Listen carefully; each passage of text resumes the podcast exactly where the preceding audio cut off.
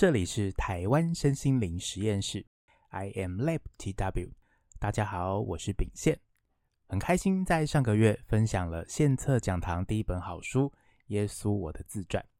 先祝福大家开工大吉，持续做自己有热忱的事情，持续丰盛满满哦。当然，我的献策讲堂也开工了，要来持续分享好书给大家。在二月份呢，我想介绍的好书是《疾病的希望》。我先来说说我和这本书的缘分好了。这本书是我在上完扩大疗愈法课程的时候，某一天在安雅学姐家聚会，她从书架上拿了一本封面有点年代的书给我。我看了封面，正是《疾病的希望》这本书。当时也正好踏入身心灵课程，对于疗愈这件事情充满好奇心。不管是在上课看书的过程中，好像头上会立起一根天线。耳朵也会打得超开，然后三百六十度像海绵般接收讯息。当然，收到这本书也想说，哇，应该会有很多很棒的工具可以学习哦。又是跟疾病疗愈有关，整个非常的有兴趣。因此，当天聚会完就很开心的拿着这本书回家了。结果晚上我翻开这本书的时候，第一章节，嗯哼，我发现和我想的完全不一样诶。出现很多的关键字，像是灵魂、对立与合一、善与恶、阴影。更酷的是，作者是两位德国人。书本还有提到《道德经》、老子，甚至还有太极阴阳的图案在书里面。当时我下巴有点掉下来，原本以为是很西方医学、很科学的书，很深入探讨疾病症状，或许我可以从中学到一些好用的方法和工具。但没有想到，这是一本需要用心体会和咀嚼的书，快不来的。才打开书本，一开始就大卡住了。但是你知道吗？当我愿意好好花时间，放下对于这本书的特效药、速成工具书的期待之后，诶，好像可以跟着作者的编排走，一步一步理解学习，到后来全部都能读懂了。然后才发现，哇，这真的是一本。超级棒的书，带来脑洞大开的全新观点、全新思维方法，还有全新的工具给我们，让我们用不一样的视野来看待疾病和那些不舒服的症状。《疾病的希望》这本书，我已经从学姐那边收到了第一本出版，自己又再买了两本，分享祝福送给身边有需要的朋友。目前我手上已经是第四本喽，而且这一本。也是我所有身心灵好书中最常拿出来分享给朋友的，真的很开心可以和这本书相遇。虽然一开始见面内心有 OS，哎呦喂呀，和我想的不一样，但看到最后，觉得它真的很有魅力，很值得我放入献策讲堂分享给大家。接下来我就带大家进入《疾病的希望》这本书吧。《疾病的希望》作者是谁呢？为什么想要写这本书？首先，这两位都是德国人。第一位作者，中文姓名翻译叫德特雷弗人，他是心理学家。他跟着一位老师学习催眠疗法，书本上写转世轮回疗法。同时，他也研究占星学、神秘学符号、塔罗牌、炼金术等研究，也对宇宙法则、共振原理投入大量的研究，还有出版作品，也成立了非凡心理学研究所。那第二位作者呢，叫做吕迪格，他是一个医学博士，提倡自然疗法、顺势疗法。然后他是第一位作者德特雷夫人的学生。很酷的是，吕迪格已经是德国慕尼黑大学的医学博士了，他还跑去非凡研究所跟着老师学习转世疗法。呃，身为医学博士，还愿意去学习除了西方医学之外，其他疗愈面向的可能性。在一九七七年到一九八九年间，吕迪格都在非凡心理学研究所上班，然后接受了转世治疗师的培训。在一九八三年，和他的老师合作出版了《疾病的希望》这本书，希望透过这本书带给大家一个全新的观点，看待疾病与疗愈。目前，吕迪格博士已经八十多岁了，在官方的网站呢，有几项主要的研究领域。包含身心灵整合学、自然健康的食物、生命法则、量子物理学、断食疗法、呼吸疗法等等，也获得无国界顺势疗法的终身成就奖。所以，如果大家有兴趣的话，也很欢迎到他的官网去看看哦。对我来说，《疾病的希望》这是一本什么样的书呢？我很感谢这一本书，这是一本让我有机会重新认识疾病的书。过去的我呢，只要提到疾病、生病，总是会联想到不舒服、痛苦、排斥的感觉。发生症状的当下，第一反应就是去诊所看医生拿药，好像也真的只会专注在如何快点将症状消除，让身体不再痛苦。如何让症状消失？这本书提供了我一个很不一样的视角。哦，原来疾病的发生是为了要让我看见，提醒我内在有地方失衡了，让我有机会在面对疾病的当下，还可以多做一个步骤，去探寻内在真正失衡的原因，找到疗愈的可能性。那既然疾病症状一再反复的出现，反复发作，除了持续看医生拿药，或许这个也是一个好机会。我愿意去试看看，打开内在的耳朵，静下来，用心听看看这个症状想要说什么，想要带来什么样的讯息。这本书呢，也提供了一些很棒的实验，让我们可以去试看看平常没用过的新方法。或许真的就像书本的标题封面，疾病的希望，有机会回到平衡哦。这本书有哪些章节？其中我特别有感觉的地方呢？这本书总共有分为两个大篇幅，第一篇是认识疾病与疗愈，里面的章节标题真的就像我前面分享的那样，很酷，很身心灵。然后在第一篇，我特别有感觉的地方在于像对立与合一啊、阴影、善与恶这些概念，都是在我上完扩大疗愈法之后，还有慢慢接触身心灵书籍，才开始有更深一层的体悟和了解。也很开心，前面有这些课程的学习累积打底，所以呢，看到第一篇竟然是这些古老智慧、身心灵书籍的学习，还有自然疗法等等，有种很新奇又很熟悉的感觉，真的很开心。然后啊，我也有发现，两位作者希望我们透过症状来练习，寻找失去平衡的原因技巧。除了我们一般知道的因果关系之外，更重要的是联想力。诶，对耶，寻找事物的关联性、象征性，需要打开我们的想象力。而这个技巧呢，我大概有练习将近快十三年以上的时间了。那就是我最爱的塔罗牌啦。从大学的命理社开始，一路到现在。那如果还没有看到二零二三年度小熊运势祝福的影片，可以看一下哦。或许可以跟着我的塔罗牌解说来练习联想力。因为每一位朋友啊来找我抽塔罗牌咨询，我都可以从这些看起来毫无关联的图案，和前来找我咨询的朋友分享，说出这些图案和他目前的工作生活中有什么样的关联性。两个看似不相关的东西，却又如此紧密，好像有种神奇的连结存在着。而这个连结呢，或许是一种共振，相呼应的磁场，相呼应的频率。然后抽到相对应的可爱小熊来给你祝福哦，这个也是这本书要我们去试看看的新方法，打开你的联想力，找关联性。那我自己在生活中对于关联性应用的发现，有一个还不错的例子可以分享给大家，或许可以帮助大家更容易的理解什么叫做透过联想力来寻找疾病症状，还有和我们内在失去平衡的原因哦。像我自己本身的工作呢，是招募顾问，在还没有出来创业之前，我在公司里面每周一都会固定开早会报告跟检讨。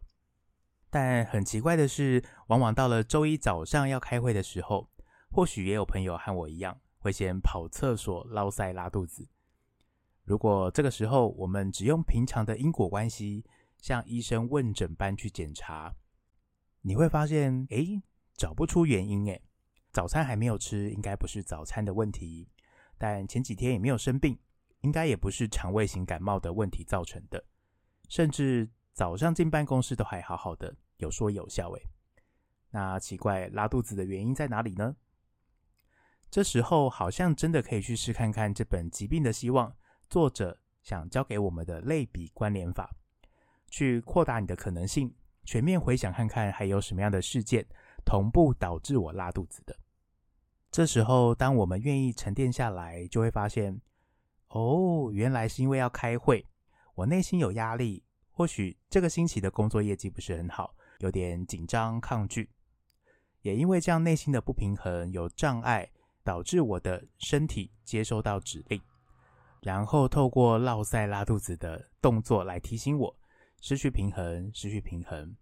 很像一种警报器响了的概念。但通常联想力比较发达的朋友，或许在发现哦拉肚子跟开会工作压力有关，就停住了。但看完《疾病的希望》这本书，除了发现警讯，顺利找到根本的原因之外，作者也鼓励我们，或许还可以多跨出一步，回到最初的源头去拥抱阴影，然后告诉自己：好，我愿意负起工作上的责任，我愿意面对，并且重新调整自己。或许下一次进步了，每周的晨会我就不再拉肚子喽。你看，分享到这边会不会觉得很神奇？感觉好像真的可以回到生活、工作上试看看，不再拉肚子的解决方法，竟然不是吃药，而是重新面对工作该负起的责任，还有愿意调整自己。然后，当我们内在舒坦，意识状态也放松下来之后，身心灵都跟着平衡起来，不再有拉肚子来提醒我们，我有地方需要调整哦。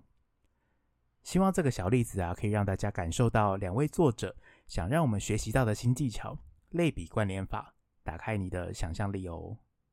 然后接着就是占这本书分量的二分之一，第二篇症状及其意义。这个部分包含了各种身体器官部位的症状探讨，像是感染、呼吸、皮肤、消化系统、肾脏、头痛、意外事故、癌症、艾滋等。虽然翻开目录看到第二篇会很吸引人，作者也针对十五种不同的症状还有意义进行分门别类的讨论，很像进到大英博物馆一样，我们可以直接前往想要看的展厅。那书本翻开自己有兴趣的那一个章节，可以自由的阅读。但是呢，这本书的神奇之处在于，他想带领我们走出新的路径。因此，两位作者特别用心，花了很大的篇幅，先让我们慢慢的敞开接受本质的我，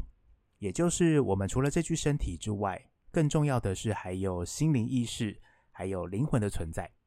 甚至在扩大到宇宙，还有万物合一的概念。那虽然是脑洞大开，但是作者很用心，一次一点一点的说明，慢慢带我们看到全新的视野，全新的角度。不晓得大家还记得一开始我对这本书的 OS 吗？哎呦喂啊，和我想的不一样。但是呢，这个不一样却很重要哦。如果我们在这本书试图跳过第一篇一半的篇幅，那些东方古老智慧、顺势疗法、身心灵整合观念、宇宙合一、看见阴影，还有对自我诚实，没有前面这些新观念的学习，直接进入后面的症状个案讨论。就可能会失去看见疾病背后珍贵的意涵，失去拥抱阴影，还有看见全部自己的机会哦。又可能回到跟之前一样，用同样的眼光，西方医学的思维来看待疾病、看待症状。那这样的话，就真的很可惜了。这个呢，也好像是好不容易千里迢迢有这个机会到了迪士尼乐园，可是呢，你却没有看到米奇、唐老鸭、高飞这些可爱的明星是一样的哦。接下来，我自己想分享两个我在生活中的例子。我要分享我在国高中时期异位性皮肤炎的例子。或许很多的家长妈妈听到这个名词，第一个出现的念头就是啊，这个很难根治了。也可能会常听到医生说，这个疾病的症状就只能持续观察，需要和他相处一辈子。当时的我选择当一个超乖的好学生。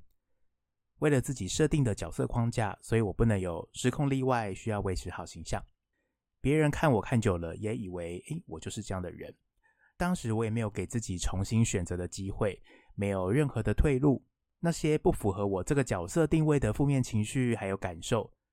就是靠自己去消化，然后靠身体去吃下去。那殊不知，当时内心设定的意图就开始在内在产生了不平衡。接着就是慢慢累积压抑，成为疾病，然后症状的浮现。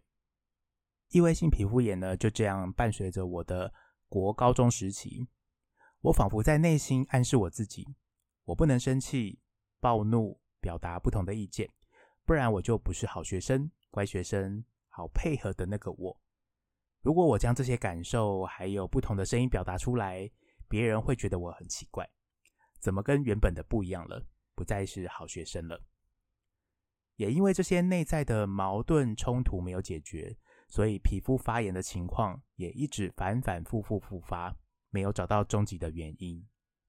这样的一个身体状况，直到了大学，突然有了一百八十度的大转变，好，超级多的。现在回头来看当下的我，或许有感觉到内在自由了，可以开心的尽情玩社团，像是在命理社学习塔罗牌、手面相占卜。在国乐社接触到打击、扬琴，还有指挥，玩不够还加入学校的学生会秘书长，持续参加举办大型的活动。课业也是很积极的参与，像是发表论文、研讨会、辅修学程，挑战自己所有的可能性。内在的灵魂就这样，好像可以自由的奔跑，开心的往前冲，好像有一个出口在我的前方。在大学，我可以重新选择。选择我爱的课程，我爱的社团，我爱的打工，真的真的症状就舒缓了好多。那现在回想起来，当我选择重新爱自己，接纳自己有不同的可能性，找到负面情绪内在意见表达的出口的时候，我就可以不再用自己的身体去消化承受，而是可以选择用音乐、社团活动，其他地方可以让我去发挥创造力。那透过我求学期间这个例子，再回到《疾病的希望》这本书，书本里面有提到，皮肤是人体最大的器官，在心理层面的关联性呢，可能跟自我保护、表达、表现，还有排泄、流汗有关。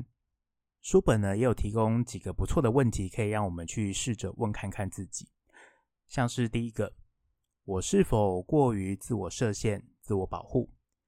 我是否有过多的压抑藏在皮肤表层下面？那这些压力也试图破茧而出呢？我在问完这些问题，真的过往在内心设定好的那个好学生的角色，自己挡住自己，不让自己的负面情绪从我的内在往外去宣抒发，真的就好像我的皮肤发炎一样，我用全身的皮肤挡住这些想要出来的情绪感受。内心抗拒的过程，就好像皮肤发炎的过程，真的有类似有像诶。当我学习不再用力去抵抗，然后试着去正视我内在的感受，让他们都有表达的出口，去发挥平衡的作用，不再是像以往用牺牲、花更大的力量去压抑它，或是选择遗忘它，或是马上吃药消灭它。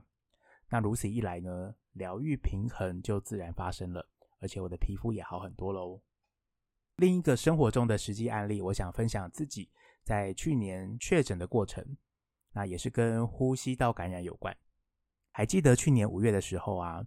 每天的电视新闻都在关注确诊人数大量上升，社区传染有破口。在确诊期间，我真的也很少看新闻，因为新闻的标题都很耸动，所以选择不去看，把注意力都放在自己的工作生活上。忽然某一天晚上，我家老爸开始下班回来之后，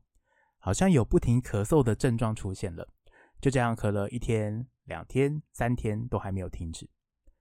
由于我们家都还没有确诊的人出现，大家对于这个症状、疾病都很陌生、未知，甚至担心。虽然家里也买了快筛试剂，但都没有一个人敢用，因为怕一验出来就需要通报确诊被隔离起来，会严重影响到工作和生活。因为老爸的咳嗽久久未好，也渐渐影响了我妈。她也从没事，然后开始不停的和我说：“诶，怎么办？我也好像觉得喉咙痒痒的，会不会是确诊啊？”就这样，老妈每天担心不时的问我，我自己内心也多少被影响到。从原本的不看新闻，内心非常平静的我，然后开始也慢慢出现了矛盾、冲突、担心的念头。抵抗力比较差的我，果然没过几天，我就发现喉咙真的化脓了，出现疼痛的状况。于是我在全家都担心紧张的情况下，我自己鼓起勇气去拿快筛试剂来验，过了几分钟，真的是两条红线确诊了。我真的要说，独自一个人面对确诊的事实，真的很需要勇气，也不晓得下一步该怎么做。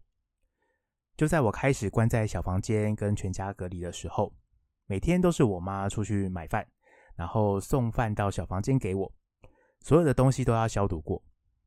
隔离的过程中，连上完厕所就要马上再回到房间。家人也怕我传染，当时的内心有种被隔离孤立的感觉，确实不太好受。虽然家人没有那个意思，但是他们恐惧、担心、怕被传染的情绪，我是可以感受得到的。但我选择让自己沉淀一下，平复心情，愿意承认自己确诊，去接受这个事实，然后告诉自己，确诊就确诊。我在这样的情况下，我还可以怎么做呢？当我愿意看见。不再去抗拒确诊的这个事实的时候，我才真的开始拿出那些朋友赖的群组，每天在分享的确诊流程应变图，决定好好研究如何才能让我好起来，和这个疾病相处。还记得当时第一步就是勇敢跨出家门，走到医院去快筛，然后抱着最坏的打算，就是被通报直接进入医院隔离。也由于在家里做好确诊通报的心理建设了，所以得知医院的复诊。也是阳性，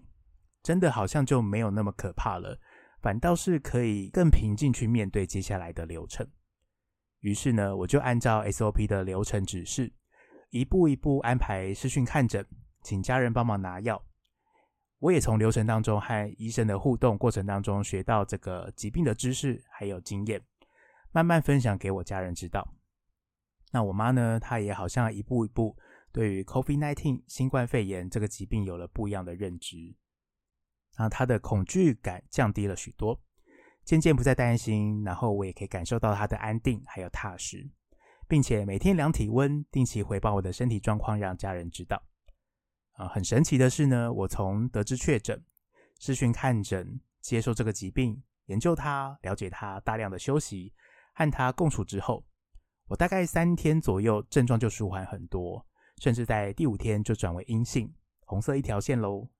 那家人也放下心中的那块大石头了。而这个生活中的例子呢，呼吸器官的感染，两位作者有提到，呼吸代表着我们愿意敞开自己的肺部、身体，去接纳外在的世界，所以我们才有办法吸入氧气到身体里面，再愿意呼出体内的空气，完成呼吸的动作。那这个接纳外在世界的过程呢，真的就是一呼一吸，像呼吸的这个动作是一模一样的，所以这个比率我觉得真的很有趣。每个器官部位的运作，还有症状发病的这个过程，都和我们内在的心理状态有相关联的地方可以找到。当我们太害怕被外在世界所感染的时候，内心出现的这些不平安、紧张、焦虑、抵抗外界的时，确实呼吸道就会开始出现症状，提醒我们失去平衡了。也很感谢这一次的确诊，让我学习到拥抱我的阴影，诚实面对，承认事实。当我真的愿意去看见这些症状，愿意好好看见疾病，和它共处，才有疗愈平衡的可能性发生。我也才能好好静下来去学习、了解、应变，甚至还能照顾好自己、爱满自己，以及分享爱和平安给家里的人哦。而这也是《疾病的希望》一书两个作者想带给我们的体验：不要去害怕疾病，反而是可以穿越，看见疾病背后更深一层的祝福哦。好啦，那以上呢是我和《疾病的希望》这本书相遇的过程，书本特色的导读，还有自己在生活中特别有感触的地方，分享给大家。如果你今天听完这集 Podcast，对于《疾病的希望》这本书很有兴趣，也欢迎到书局翻翻，或是自己买一本书来看哦。另外呢，我在献策讲堂的服务都有针对每本书专门制作 PowerPoint 的档案，然后亲自录音录影来说明，包含我的私房笔记，希望可以透过一些图解啊 SOP 好记好吸收的方式来呈现给大家。读书心得影片中呢，也会详细的教大家如何去动手练习看看。去倾听身体症状的语言，然后发现疾病想要带来的祝福，以及一条全新的平衡道路哦。那献策讲堂预计从三月开始，每一季呢会上架三支读书影片，总共三百八十八元，也差不多是一本好书的价钱。欢迎支持秉宪阅读好书，分享更多内容带给大家哦。最后呢，别忘了订阅我们台湾身心灵实验室 （I M Lab TW，并且开启小铃铛，分享给身边的朋友哦。我是秉宪，我们下个月见啦。拜拜。